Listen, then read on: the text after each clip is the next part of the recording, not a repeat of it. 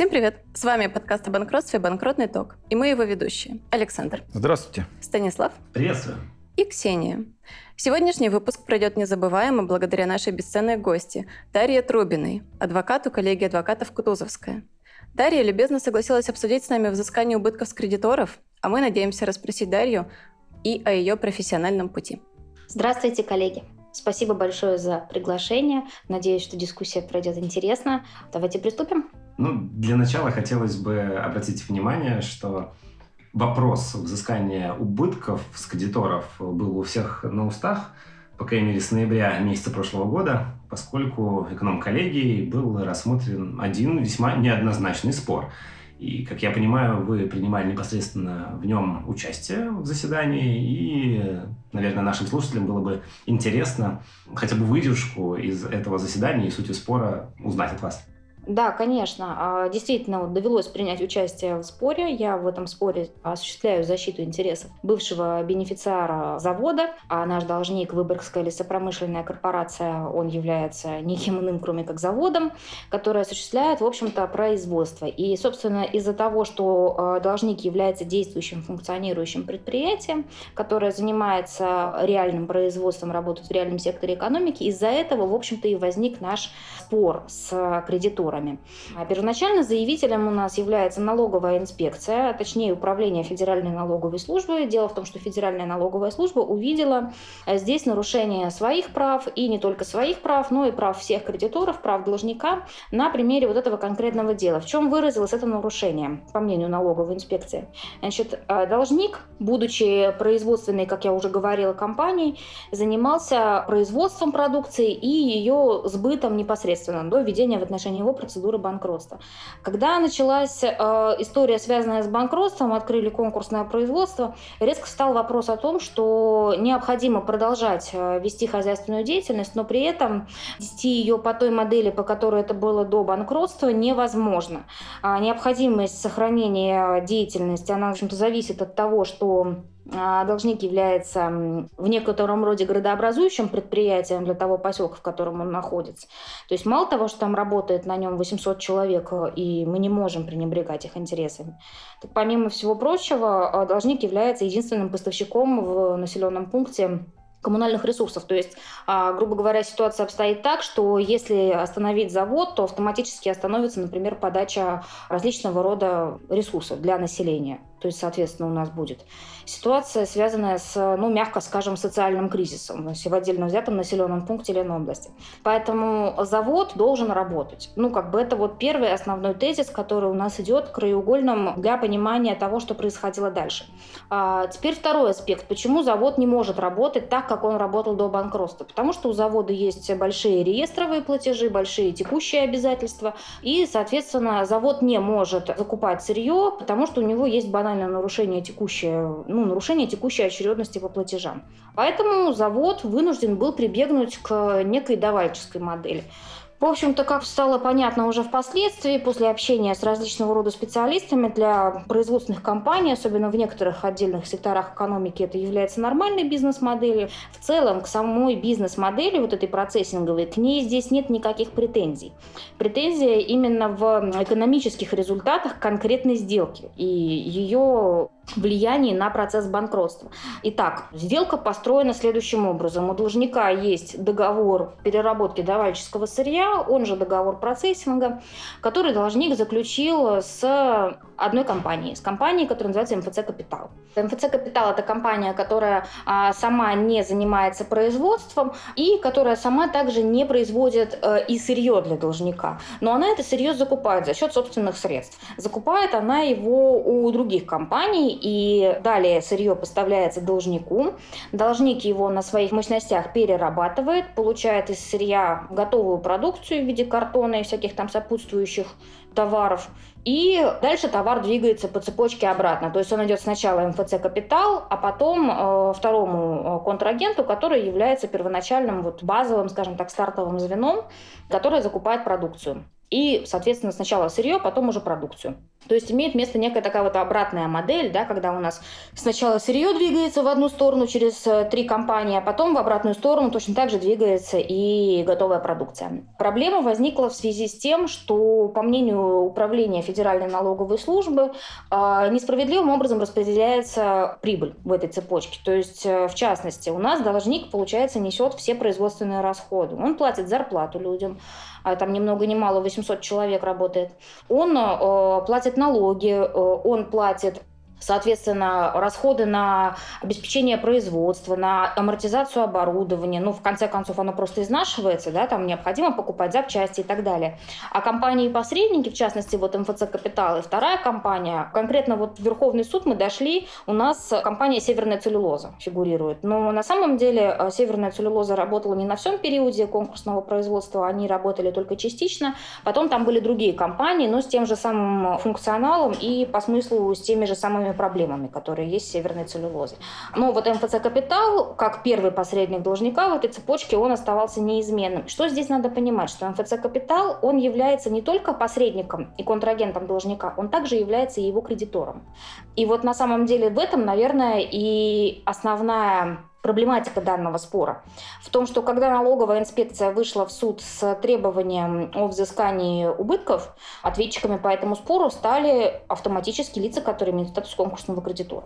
Причем надо понимать, что МФЦ «Капитал», он не просто кредитор, он кредитор очень крупный, он кредитор залоговый, и помимо него э, есть еще два тоже крупных и тоже залоговых кредитора, которые в совокупности, ну, можно сказать, практически, по нашему мнению, контролируют процесс банкротства. И все эти кредиторы, они входят с МФЦ капиталом в одну группу. То есть у нас имеет место группа компаний, э, которые контролируют э, залоговое имущество, которые контролируют, как полагает налоговая инспекция, как полагают заявители по спору, конкурсного управляющего э, со всеми отсюда вытекающими последствиями. Поэтому иск о взыскании убытков, он был предъявлен не только к непосредственным участникам цепочки операций, да, то есть это Северная целлюлоза, МФЦ Капитал и конкурсный управляющий, а договор процессинга подписал именно конкурсный управляющий у нас, то есть э, сделка заключена уже после открытия процедуры в отношении должника. Но также является здесь ответчиком и банк. А, возвращаясь к экономическим показателям, здесь надо заметить, что вопрос, конечно, носит дискуссионный характер, как мы знаем, прекрасно Верховный суд точку в этом вопросе не поставил, а фактически не стал оценивать доводы сторон касаемо конкретики этого спора, да, есть там все-таки убытки или нет. В этой части дела направлено на новое рассмотрение, и этот вопрос сейчас действительно рассматривается в Санкт-Петербургском арбитражном суде.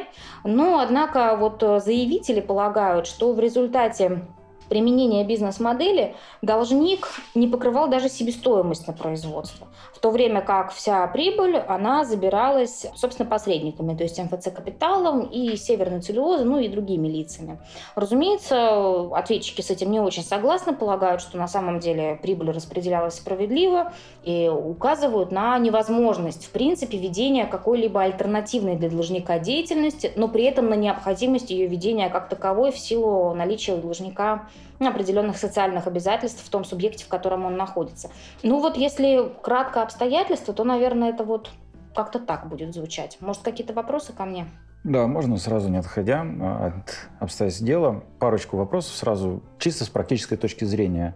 Было сказано утверждение, что входят в одну группу как то кредиторов, да, они аффилированы между собой, получается? Да, имеется формально, ну, то есть это при, как мы все мы знаем, да, статья 9 закона mm-hmm. о защите конкуренции, совершенно конкретные критерии, в общем-то... То есть там не фактическая аффилированность? А Нет, а там совершенно есть, она формальная, юридическая. Что называется, ребята не прятались. Если мы откроем опубликованный на официальном сайте банка реестр аффилированных к нему лиц, которые общедоступно публикуются, мы увидим там МФЦ «Капитал».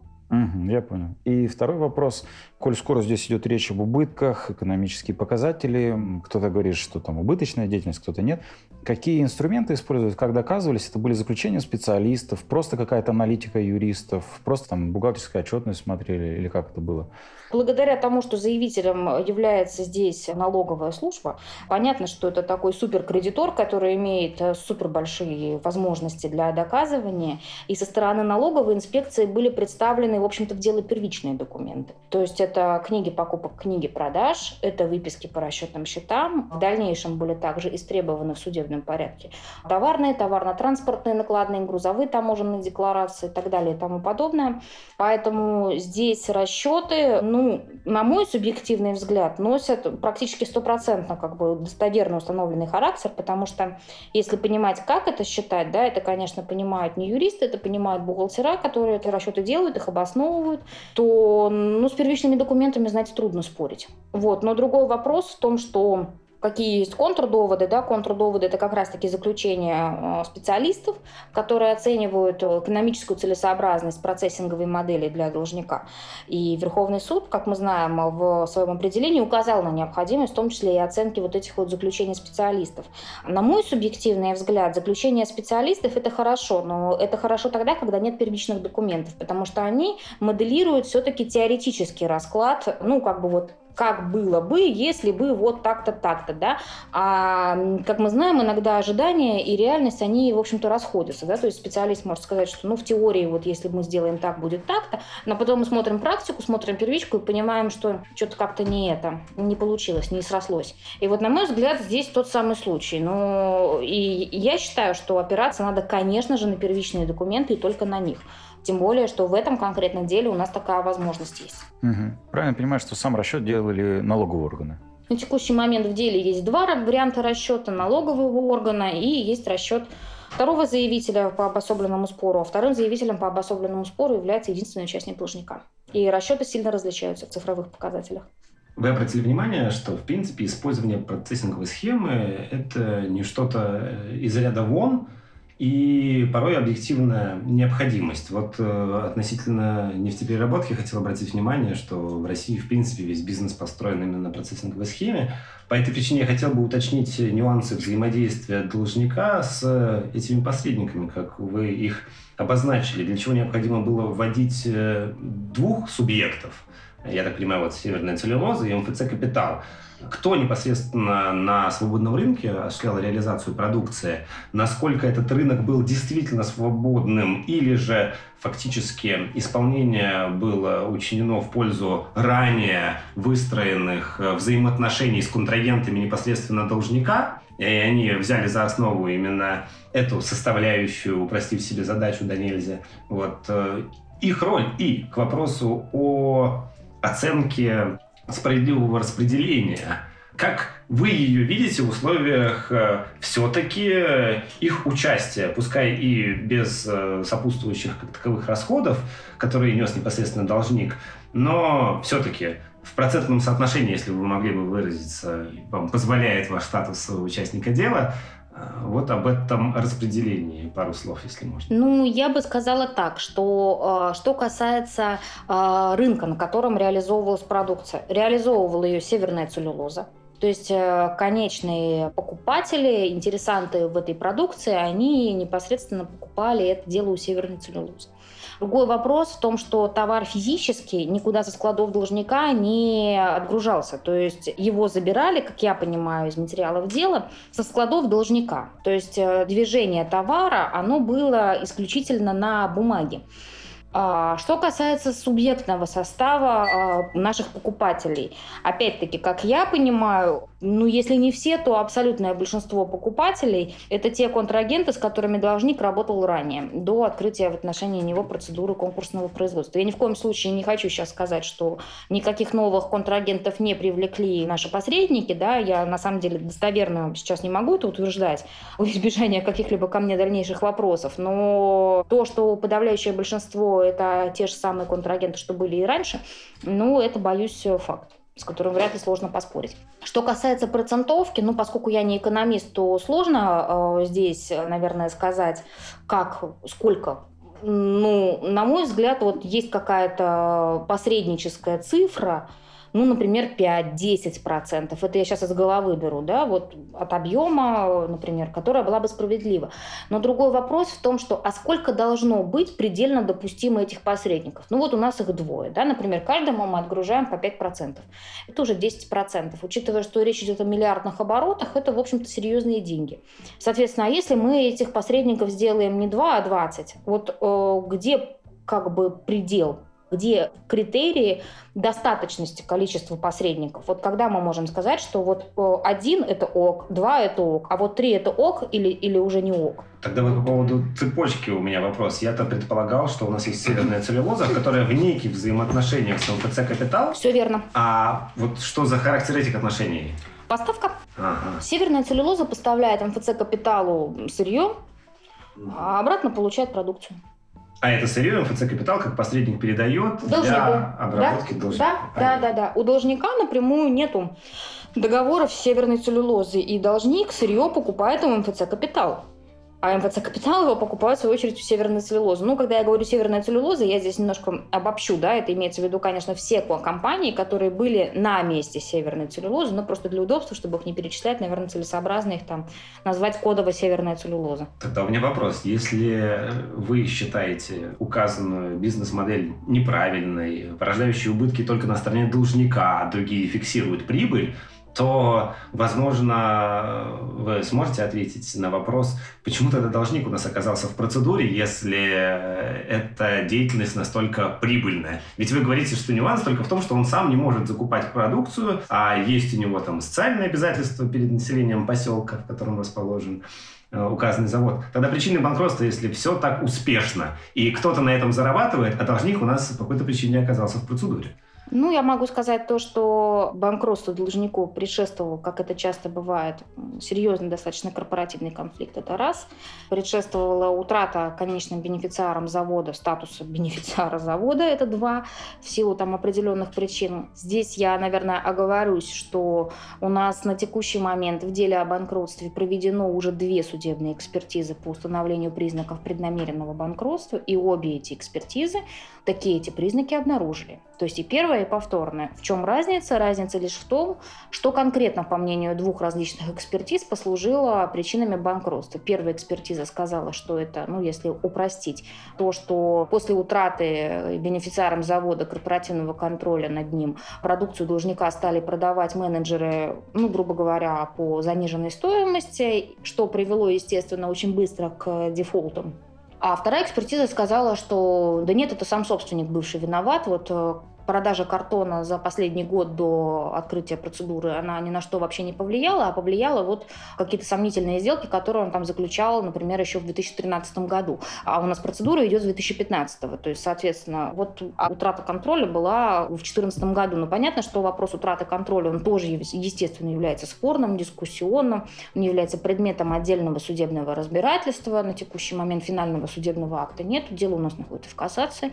Первая инстанция установила, что было была искусственная утрата корпоративного контроля, ну, фактически, что бенефициар его утратил, как раз-таки вот мой доверитель. А вторая инстанция не согласилась, сказала, что на самом деле не было никакой утраты корпоративного контроля, и таким образом бенефициар сам свой завод как бы довел до банкротства. Кто прав, время покажет, но э, ситуация с тем, что а почему же завод вообще обанкротился, если так все хорошо, ее надо смотреть, кто бы ни был в этом виноват, это сейчас вопрос действительно второй, да, вопрос других процессов. Но, наверное, вряд ли кто-то в меня бросит камень, если я скажу, что вот спорить с тем, что банкротство носит преднамеренный характер, учитывая, что две экспертизы это установили, и сейчас будет проводиться третья комиссионная, надеюсь, что она будет у нас проводиться. Вот. В общем-то, вот надо на ситуацию банкротства смотреть сквозь призму его преднамеренного характера. То есть, э, фактически можно однозначно сказать, что тот бизнес, который может быть построен на базе базе этого завода, он, безусловно, будет прибыльным, если не брать какое-то недобросовестное поведение тех или иных лиц. Ну, мне сложно ответить вот так вот однозначно, да, Станислав, потому что, ну, я же не бенефициар завода, и я не владелец заводов, газет, пароходов. С моей точки зрения, сугубо дилетантской, юридической, да, но мы понимаем, что, конечно же, над этим должны думать не юристы, а над этим должны думать экономисты, финансисты, аналитики, там, я не знаю, аудиторы и так далее и тому подобное. Поэтому я бы сказала, что да, но я не знаю всех подводных камней в силу того, что я не владелец этого завода и не могу отвечать, конечно, так вот. Ну, теперь, как мне кажется, мы довольно хорошо погрузились в фактуру этого дела. Можно чуть-чуть вернуться к вопросу о самой волнующей теме наших слушателей, связанной с взысканием убытков с кредитора. То есть за что? Здесь я предлагаю рассмотреть двух кредиторов по-разному, отдельно. Первый – это МФЦ «Капитал», второй – это банк. А почему именно их? Потому что именно они у нас фигурируют в определении Верховного суда Российской Федерации, и потому что действительно к ним предъявлены соответствующие требования. Что касаемо МФЦ «Капитала», а суть претензий к нему, на самом деле, она сводится к нему как не к кредитору. К нему претензии предъявлены исключительно, на мой взгляд, как я это вижу, как контрагенту по убыточной сделке. Логика здесь какая? Что э, коль скоро должник в процедуре банкротства, процедура банкротства по мнению налоговой, по мнению заявителей других, контролируется определенным пулом кредиторов, так эти кредиторы, соответственно, и реализовали в своих личных интересах убыточную для должника бизнес-модель. То есть они выступают здесь не такими кредиторами, которые, как это вот в нормальной парадигме, хотят просто забрать э, то, что они вложили, компенсировать свои убытки, связанные с тем, что они вообще влезли в правоотношения с обанкротившимся впоследствии должником. А здесь имеет место другая ситуация, когда кредитор, он, по сути, пользуется своим доминирующим положением и э, начинает извлекать какую-то альтернативную прибыль, не связанную, в общем-то, с компенсацией своих потерь. Здесь надо понимать, что МФЦ «Капитал» Он э, конкурсный кредитор, очень, как я говорила, уже крупный. Так вот, размер его требований, реестровых, э, текущих в том числе, он не уменьшается на сумму полученной прибыли. То есть у нас, как должник условно входил с 11-миллиардным реестром в эту сделку в 2018 году, вот он так и сидит с 11-миллиардным реестром по состоянию на текущий момент, на 2023 год. Поэтому к МФЦ «Капитал» здесь претензии именно как к лицу, которое непосредственно извлекает э, выгоду, а извлекает оно ее потому, что имеет на то возможность и, по сути, злоупотребляет своими правами э, конкурсного кредитора, используя их не для тех целей, как это указано в законе о банкротстве, а для того, чтобы просто банально заработать. Вот как бы такая логика. А с другой стороны, есть банк. Банк, он, вот на самом деле, я чего для себя не поняла, как участник спора, да, в первую очередь, это то, почему у нас налоговая служба, когда выходила с заявлением, она указала только банк. Дело в том, что я вот вначале, да, когда докладывала обстоятельства, я сказала, что у нас три крупных залоговых кредитора. Соответственно, мы понимаем, что банк раз, МФЦ Капитал два, ну, есть кто-то третий, правильно? Так вот этого третьего, его не было до текущего момента у нас в контуре этого спора. Сейчас э, к нему предъявлены требования на новом круге, там расширен очень существенно круг ответчиков, добавлен третий залоговый кредитор. Ну вот, поскольку у нас Верховный суд попал только банк один, да, вот, ну, наверное, будем говорить про него. Хотя, на мой взгляд, все, что сейчас будет сказано про него, оно релевантно также и для третьего залогового кредитора. К ним претензия заключается в том, что они, пользуясь опять-таки своим мажоритарным статусом, позволили реализовать вот эту вот бизнес-модель и сделали они это в интересах заинтересованного к ним лица, третьего залогового кредитора МФЦ «Капитал». То есть вот пришли на процедуру, назначили условно посредника, да, который будет работать по процессинговой модели МФЦ «Капитал».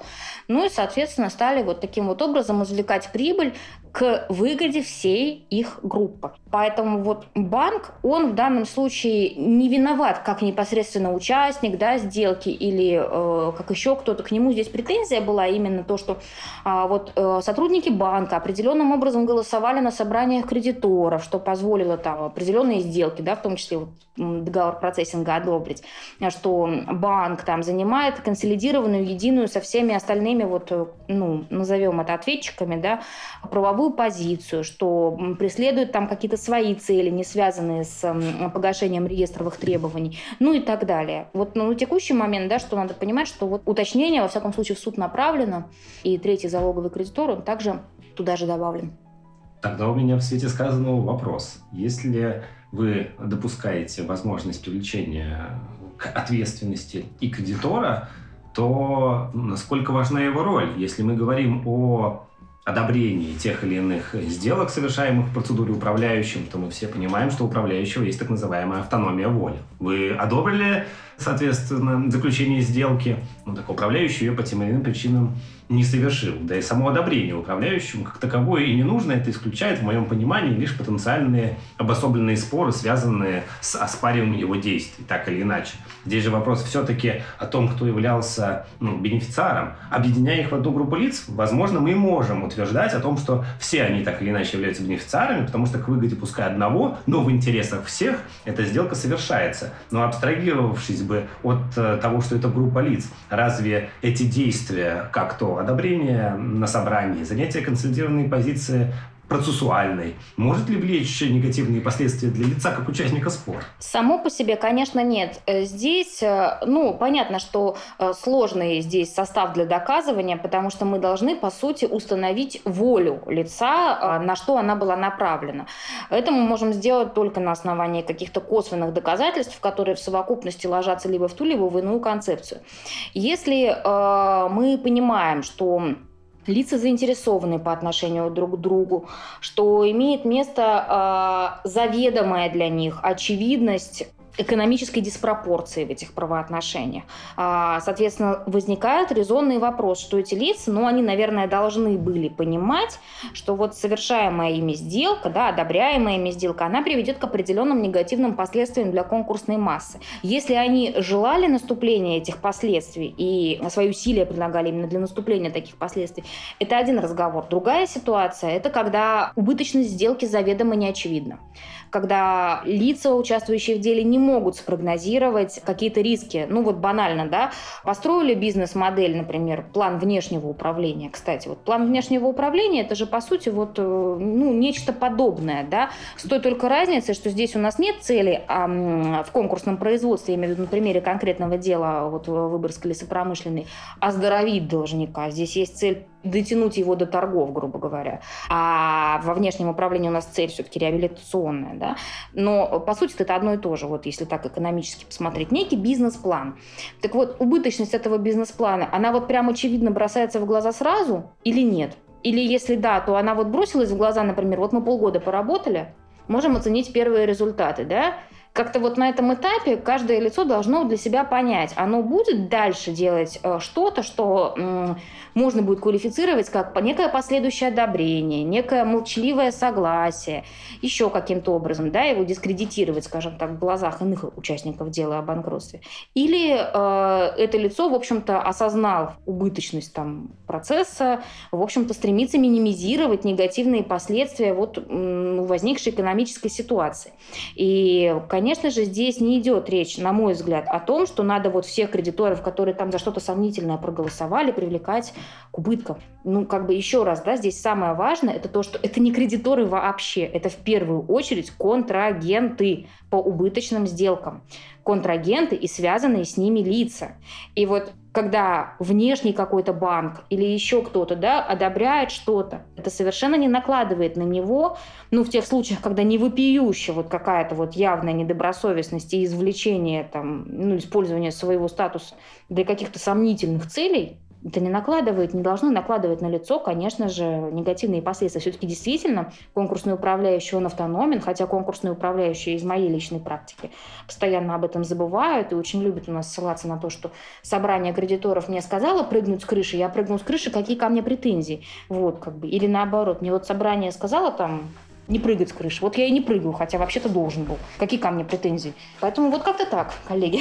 Бедный управляющий. Надеюсь, все управляющие после этого разговора. Это естественно образно, да. Я никого ни к чему не призываю. Ни в коем случае не надо управляющие прыгать с крыши. Нет, нет, нет. Только не И все кредиторы должны голосовать за то, чтобы И кредиторы, пожалуйста, не заставляйте управляющих прыгать с крыши ни в коем случае. После маленькой принцессы, я думаю, все уже поняли, что не надо так делать.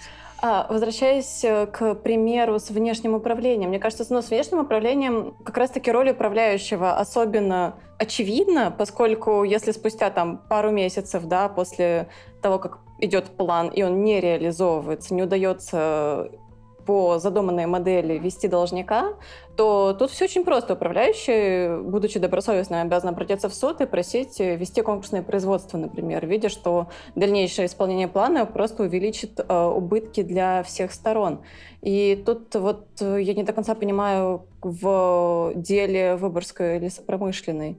Управляющего такая же роль должна была быть в связи с этими договорами? Должен ли был управляющий искать, например, каких-то других контрагентов или искать другую договорную модель, например, попробовать э, тоже доверительное управление, может быть? Ну, на мой субъективный взгляд, однозначно да. То есть, э, да, управляющий должен был искать других потенциальных контрагентов. Он должен был искать другую модель. Я не знаю, там, сдать в аренду завод. Такой вопрос у нас тоже впоследствии в деле о банкротстве рассматривался.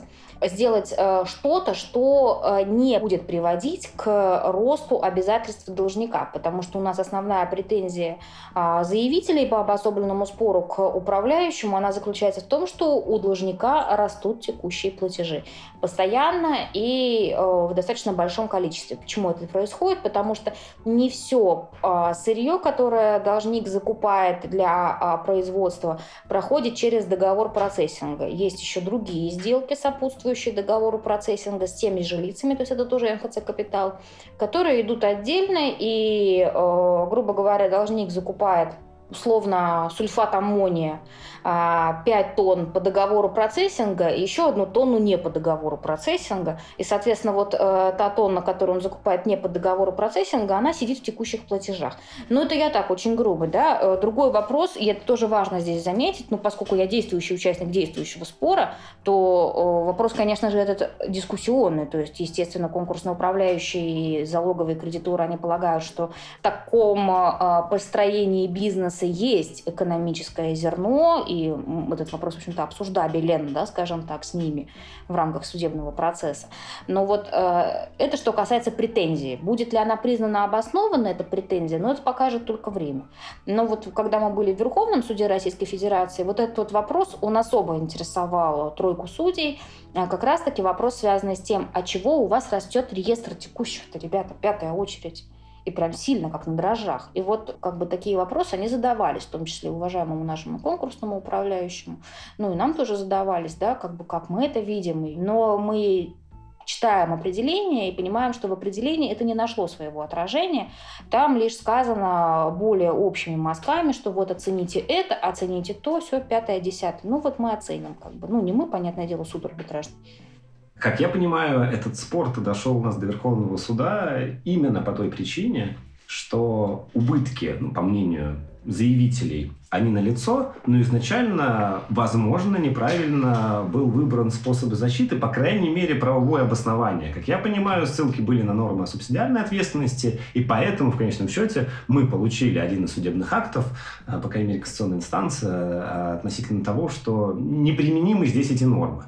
А вот обязанность, собственно говоря, суда применить правильные mm-hmm. нормы как-то была позабыта, я так понимаю, всеми инстанциями, за исключением Верховного суда, который как мне показалось, обозначил, что даже вне контекста спора о банкротстве, если вы заявляете о причинении убытков, вот вам, пожалуйста, делите статья 15 Гражданского кодекса и разбирайтесь. Вот про десятку и пятнадцатую как раз надо понимать, что вот налоговая эта инспекция, служба точнее, надо дать им должное, они именно на эти статьи ссылались. То есть, да, а, там было большое такое вот цитирование Верховного, ой, не Верховного суда, а вот пленума 53-го или как 57 или 53 50, 53 да, по-моему, у нас пленум по субсидиарке. Потом, понятно, цитирование главы 3.2, там вот где субсидиарная ответственность за доведение, и вот это вот все. Ну и так вот там вот где-то вот скромненько, вот так вот, вот буквально строчечкой посреди всех этих вот текстов и цитат перемостились э, самые, что ни на есть, старые добрые 10-15 Гражданского кодекса Российской Федерации. Поэтому, э, на мой взгляд, неправильно говорить о том, что налоговая на это не ссылалась. Налоговая ссылалась. И даже если бы она не ссылалась, ну, как совершенно вот правильно заметил Верховный суд, и он не впервые это заметил, конечно же, да, мы это все знаем, что, окей, если у вас заявитель неправильно применяет норму права, но вы как суд видите, что что-то здесь нечисто, то вы вправе, конечно же, применить ту норму материального права, которая в действительности здесь применима. И заявитель в кассационной жалобе э, ставил большой такой блок вопросов, связанный с вообще применимым правом. И заявитель, вот э, компания Иншпро, миноритарный кредитор, он указывал, что применимо здесь может быть, как вариант по аналогии, корпоративное право. Ну, то есть эм, как я понимаю, это было сделано для того, чтобы, ну, какую-то затравочку Верховному суду дать э, на тему того, а вот вообще что здесь э, работает. Но помимо этого, в жалобу, вот если ее читать, а она на самом деле, по-моему, даже где-то выложена в каких-то телеграм-каналах, ее можно за денежку купить. А, Если ее читать, то там мы увидим опять-таки ссылки на те самые пресловутые скучные 10, 15, 1064. То есть э, написано вот буквально так, да, что э, давайте-ка мы применим корпоративное право, есть вот такие, вот, значит, сходства различия, вот такая правовая проблематика. Но если нет, то ок, можно и 10, 15, 1064. И в итоге Верховный суд, как мы уже ну, по фактам знаем, да, сказал, что зачем тут городить огород? Зачем тут э, применять э, аналогию корпоративного законодательства, фактически отождествлять собрание кредиторов с э, участниками должника, налагать на них какие-то вот квазикорпоративные права, если есть старое, доброе, банальное, как бы вот лучше еще ничего не придумали, все просто и понятно, да, есть определенные критерии, что мы должны доказать, идя в суд, 15 статья Гражданского кодекса. На мой взгляд, это хорошо укладывается и в дело о банкротстве Выборгской лесопромышленной, да и, в принципе, в любой другой спор. И вообще не важно, по большому счету, кредитор ты или не кредитор. Причинил убытки, отвечай. Как бы все, вот, ну, на самом деле, по-моему, вот в этом контексте ситуация не стоит такого большого обсуждения. Другой вопрос, а дальше что мы с ним, что делаем с этим кредитором? Если э, мы с него что-то взыскали, но он при этом у нас кредитор, получается, у нас появляются некие встречные обязательства. Да? Вот тут-то как быть? Вот это уже другой вопрос. Но этот вопрос, как мы знаем, остался за скобками Верховного суда, и, по всей видимости, вот он будет каким-то образом, если убытки все-таки будут взысканы, как-то как решаться вот нижестоящими судами сейчас, экспромтом. Да, здесь хотелось бы отметить, да, раз говорили про корпоративное право, в науке сейчас, в частности, Айнур Шайдулин высказывал мнение о том, что кредиторы, да, это некие товарищи только против своей воли, которые вот э, собрались ради какого-то мертвого бизнеса, что называется. И здесь у меня такой вопрос, раз мы говорим уже про Верховный суд, к вам как непосредственному участнику, как вы думаете, да, мы все прекрасно знаем статистику Верховного суда, что это 1% из всех поданных жалоб и так далее. Почему именно сейчас именно это дело Верховный суд э, выбрал? Что он хотел нам этим сказать? Может, это какой-то сигнал, что вот это прокредиторское дикий запад вот этого банкротства закончился, и что кредиторам все-таки нужно начать уважать там права должника КДЛ, например, и совсем не беспределить. Как по-вашему? Знаете, честно говоря, я думаю, что да, наверное, Верховный суд пытается как-то вот точечно, немножко иногда в темноте, щупать и искать баланс. Потому что действительно банкротство – это все против всех. И э, мы знаем с вами, что в 2021 году было принято постановление Конституционного суда 49П, которое расширило права лиц, привлекаемых к субсидиарной ответственности. Кстати, в рамках дела Выборгской лесопромышленной корпорации этот вопрос тоже у нас широко освещается, можно ознакомиться там в картотеке, прям вот много очень на эту тему. Потому что здесь у нас лицо, привлекаемое к субсидиарной ответственности, конечный бенефициар, он очень активно пользуется правами, которые дал ему Конституционный суд.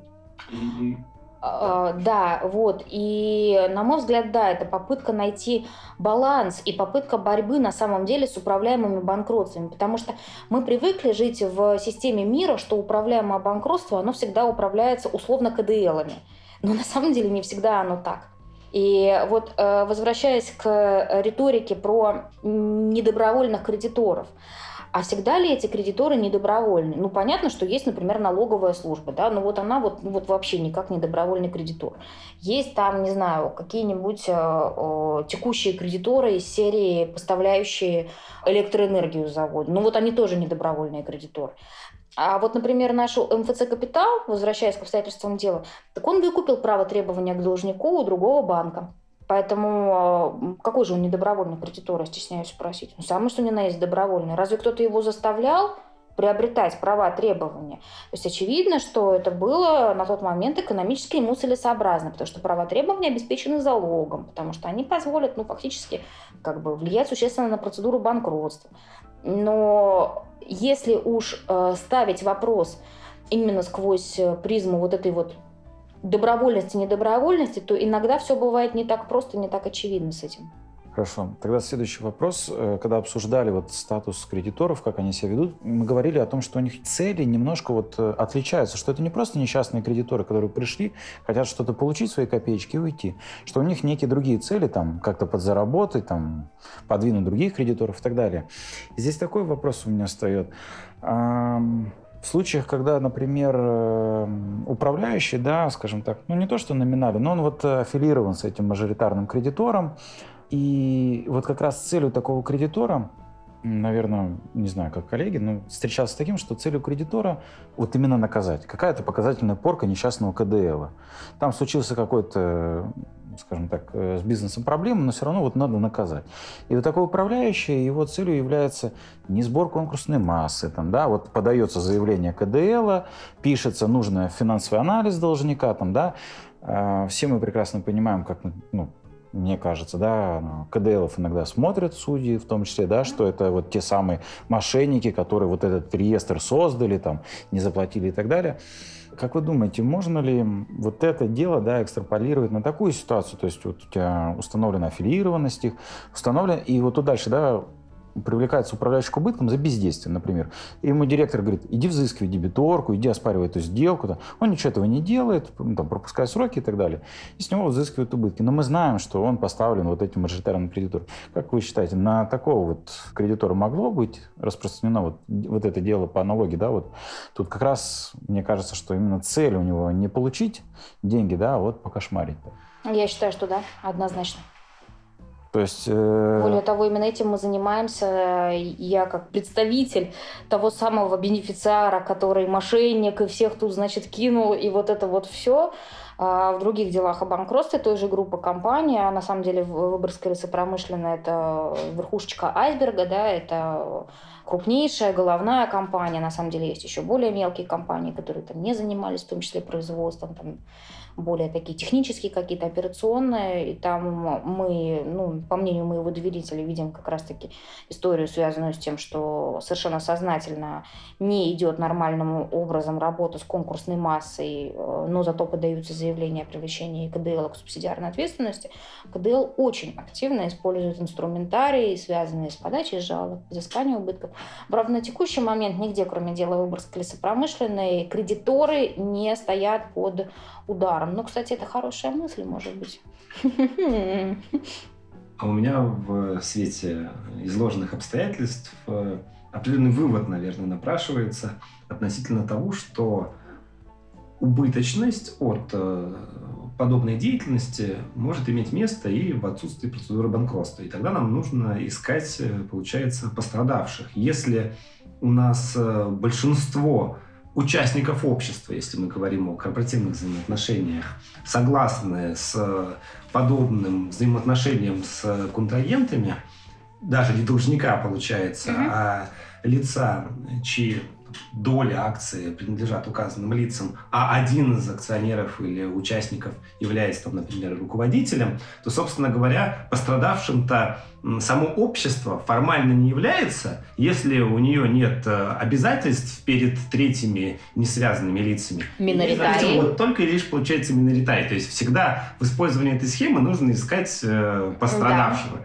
В нашем деле о банкротстве потенциально профицитным это является, я так понимаю, бенефициар. Да. Вот, э, поскольку... И миноритарные кредиторы, естественно, mm-hmm. потому что шансы получить у них что-то но они, ясное дело, стремятся к нулю. Равным образом, как и у бенефициара, да, у него все шансы влететь на субсидиарную ответственность на сумму всего непогашенного реестра, а он на минуточку 11 миллиардов рублей составляет. Это при том, что за период конкурсного производства, в общем-то, эти деньги можно было выплатить кредиторам, как полагает э, бенефициар, да, и если бы прибыль от процессинговой модели распределялась справедливо. И, соответственно, конечно же, бенефициару совершенно здесь не улыбается, называется, вот мало того, что потерять 4 года прибыли, так еще и уйти субсидиарку на сумму всего реестра. Именно поэтому идет ожесточенная борьба, именно поэтому э, единственный участник, он и вступил в этот процесс, как э, созаявитель, да, к налоговой службе присоединился. И более того, исковые требования предъявляют в гораздо большем размере, чем даже считает налоговая. Ну, там различные методики расчета, скажем так, применены. Поэтому, да, по факту, ну, если подозрения лиц, участвующих в деле, верны, да, и имеет место действительно объективно несправедливое распределение, то здесь есть совершенно конкретные две группы пострадавших. Это А, миноритарные кредиторы, и Б, это, конечно же, бенефициар. То есть фактически практика применения указанного определения, она намного шире. То есть она выходит за пределы дела о банкротстве. Фактически у нас спор сейчас рассматривается об убытков, но осложненный элементом банкротства. То есть миноритарии могут использовать все э, ровно те же самые инструменты, вот, доказывая э, По убыточность дела, да. указанной Но схемы. миноритарии, они могут даже при определенных масштабах катастрофы исключить в судебном порядке мажоритария из реестра, э, из числа участников, я имею в виду. А вот миноритарный кредитор мажоритарного никак не исключит из реестра ну, требований кредиторов. И в этом различие между корпоративным и банкротным подходом. Потому что в корпоративном подходе да, миноритарий может бороться. В банкротном подходе миноритарий ну, просто связан всеми вот руками, ногами. И более того, до этого преснопамятного определения все, что мог по большому счету сделать миноритарий, это только взыскать убытки с конкурсного управляющего. И к чему бы он пришел таким образом? Вот взысканы убытки с управляющего, управляющий отстранен и предан анафеме. Замечательно. Завтра собирается собрание кредиторов. На этом собрании кредиторов приходят все те же лица, которые голосовали за предыдущую кандидатуру, избирают нового, и шоу must go on, как говорится. То есть все идет заново на круги своя. И это замкнутый круг, из которого нет ни, никакого выхода. И на самом деле вот заявитель Иншпро в кассационной жалобе он вот эту вот проблему обозначал. Я на самом деле очень советую всем ознакомиться с определением о передаче, потому что там мотивы заявителя, они раскрыты более подробно, чем в итоговом определении по делу. И там как раз-таки вот написано в этом определении, что кредитор-то заявитель миноритарий, он говорит, что а выхода нету вообще никакого.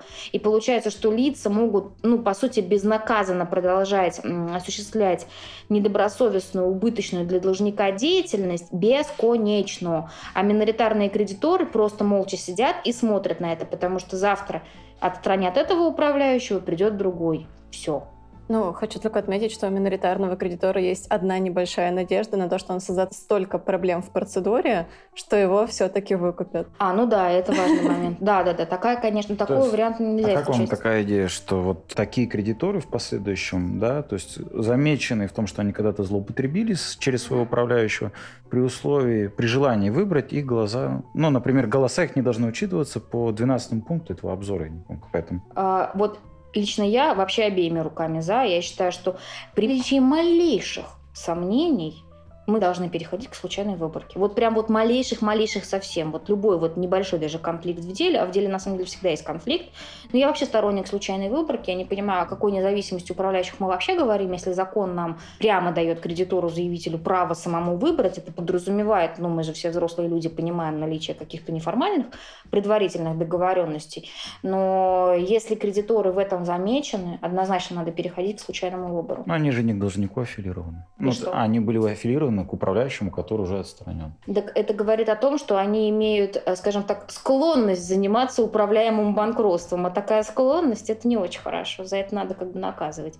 Ну вот я как раз э, тоже сторонник того, чтобы к своим дискретным полномочиям суд прибегал как можно чаще. Мгм. Вот. А что касается озвученного э, применительно к убыткам с управляющего, вот даже если мы рассматриваем не эту ситуацию, а куда более приземленную с точки зрения размеров реестра, если бы речь шла о миллионах рублей, которые присудили бы э, к возмещению со стороны управляющего. Понятное дело, здесь у нас и страховая компания, и Конституционный фонд ЦРО, и произошла бы выплата, пускай даже за счет средств самого управляющего, но мы видим убытки от э, совершенных сделок на определенную сумму, понимаем, что к причинению этих убытков у нас причастны и э, кредиторы, а сумма возмещения фактически осуществляется и в их интересах, потому что на нее они также вправе претендовать.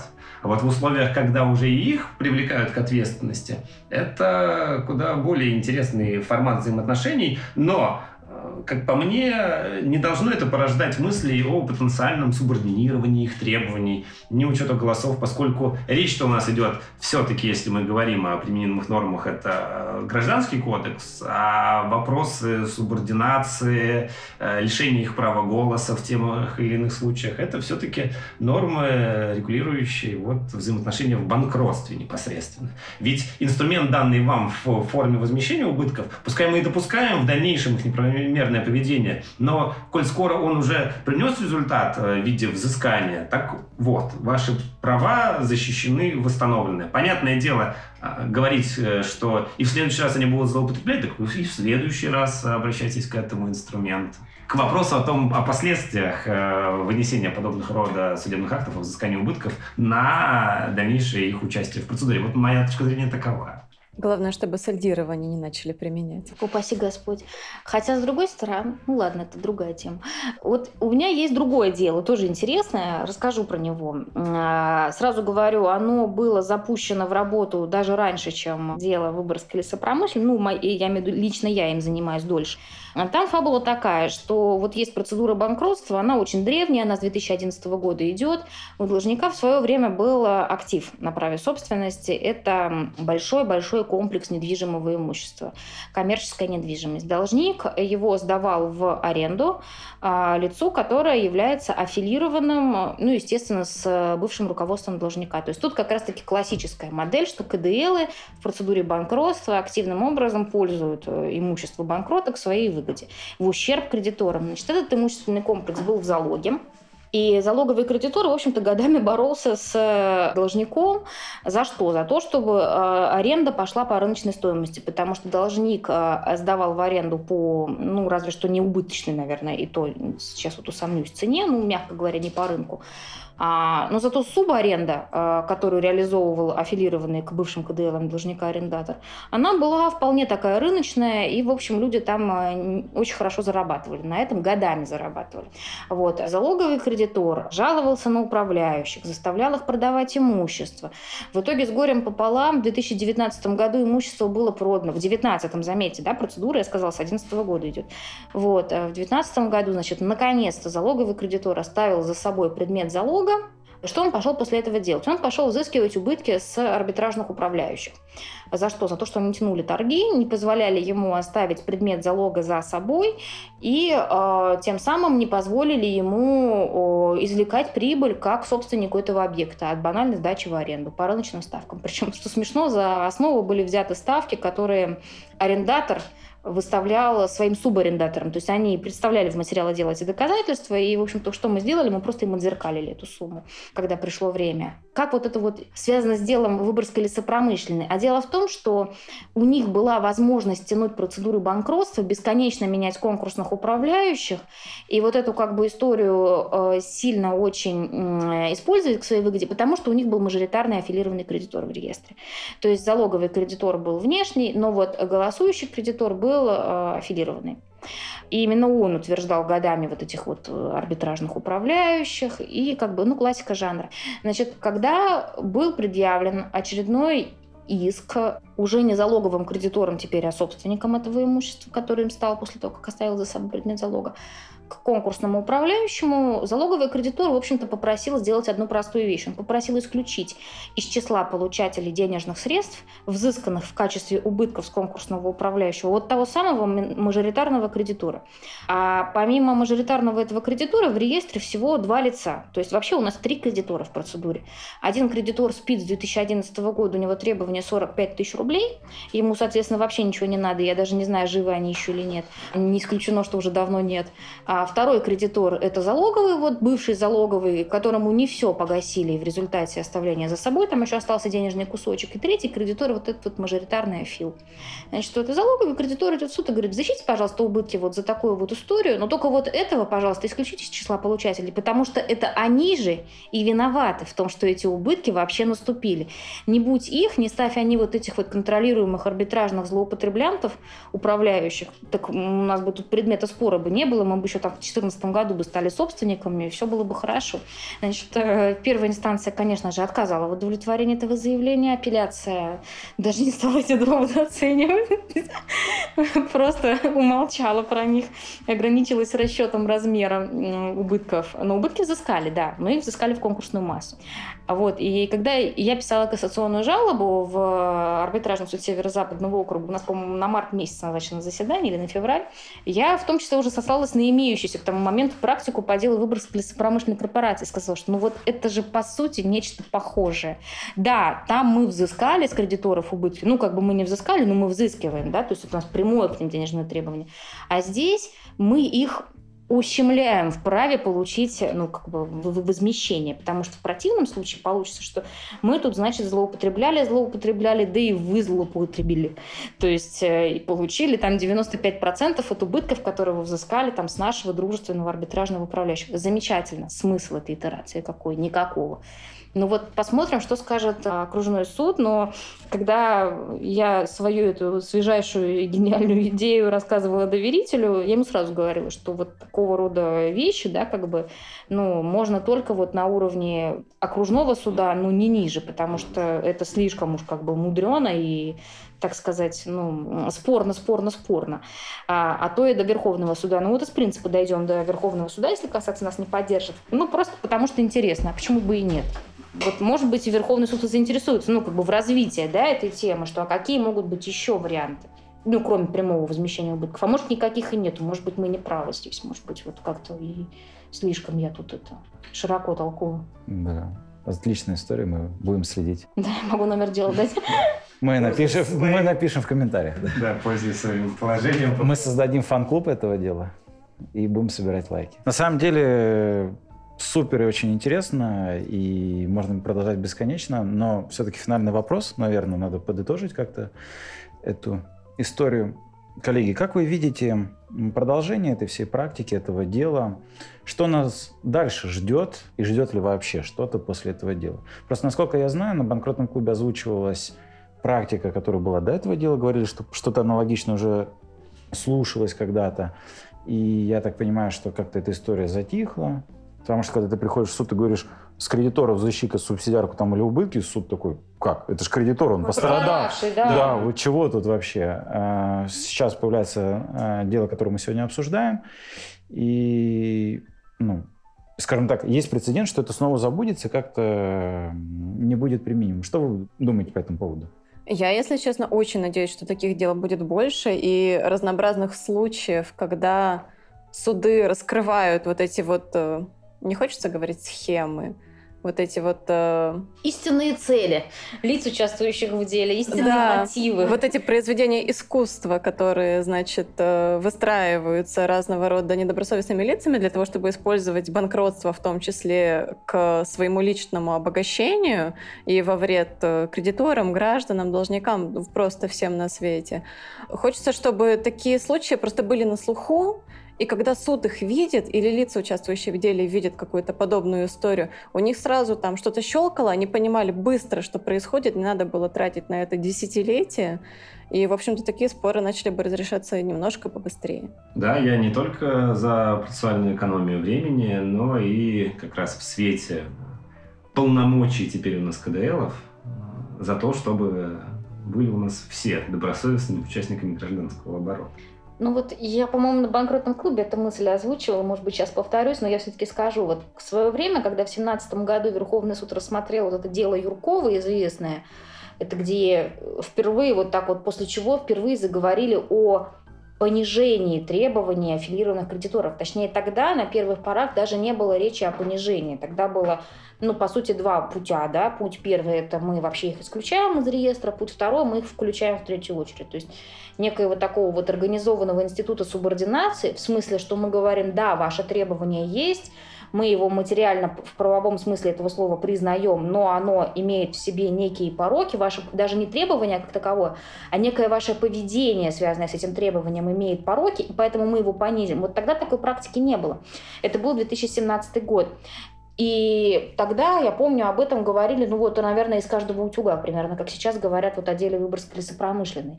Потому что это было прям вот, ну, это была революция. То есть мы до 17 года жили в парадигме, что контролируемое, управляемое банкротство, где у тебя там 95-процентный кредитор, это твоя 95-процентная мама, это как бы было ок. И этим вообще было никого не удивить. Сейчас вот мы, там прошло пять с половиной лет, да, и если кому-то вот рассказать, что сейчас раз вот в 22-23 году удалось ввести процедуру, где заявителем там выступил просто прямой КДЛ, например, да, там бенефициар, даже вот, ну, согласитесь, это уже звучит немножко как-то вот так вот экзотичненько, да, а прошло это всего пять с половиной лет, и тут сразу возникает вопрос, а как ты это сделал, а что ты доказал, а почему вас не понизили, а почему вас вообще не выкинули нафиг из реестра, а как, а как, вот, и мне кажется, что вот рано или поздно мы должны прийти к ситуации, когда вот то, о чем мы с вами говорили сегодня, оно будет вот так же нормально и в порядке вещей, как будто бы это вот было всю нашу жизнь, понимаете? Что да всегда можно было взыскать с лиц, которые злоупотребляют убытки. Почему? Да потому что это нормально и естественно. Вот. И как должно распределяться время доказывания? Целые обзоры, там, да, посвященные субординации, огромное количество определений эконом-коллегии, там, статья того же Шайдулина и Мистахудинова, да, которая, в общем-то, большой дает комментарий, развернутый к обзору. И сколько песен спето, да, и сколько еще не спето, и вот, может быть, мы как-то вот к чему-то и здесь придем. Ну, там я смело, конечно, фантазирую там через те же пять лет.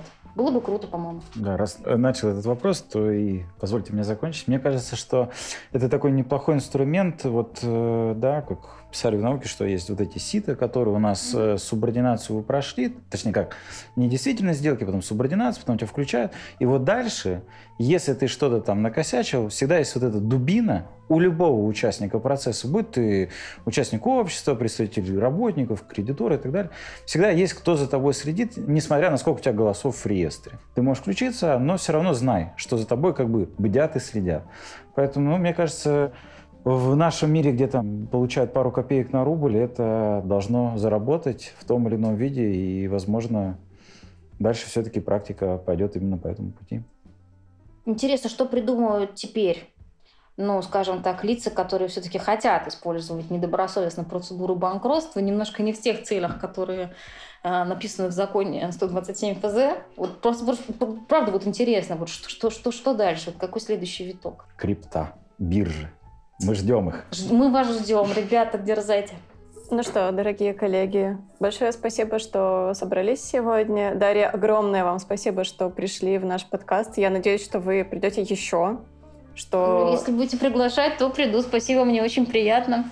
Спасибо большое, было очень интересно. Ждем в гости еще. С удовольствием. Всего Всем пока-пока. До свидания. Пока.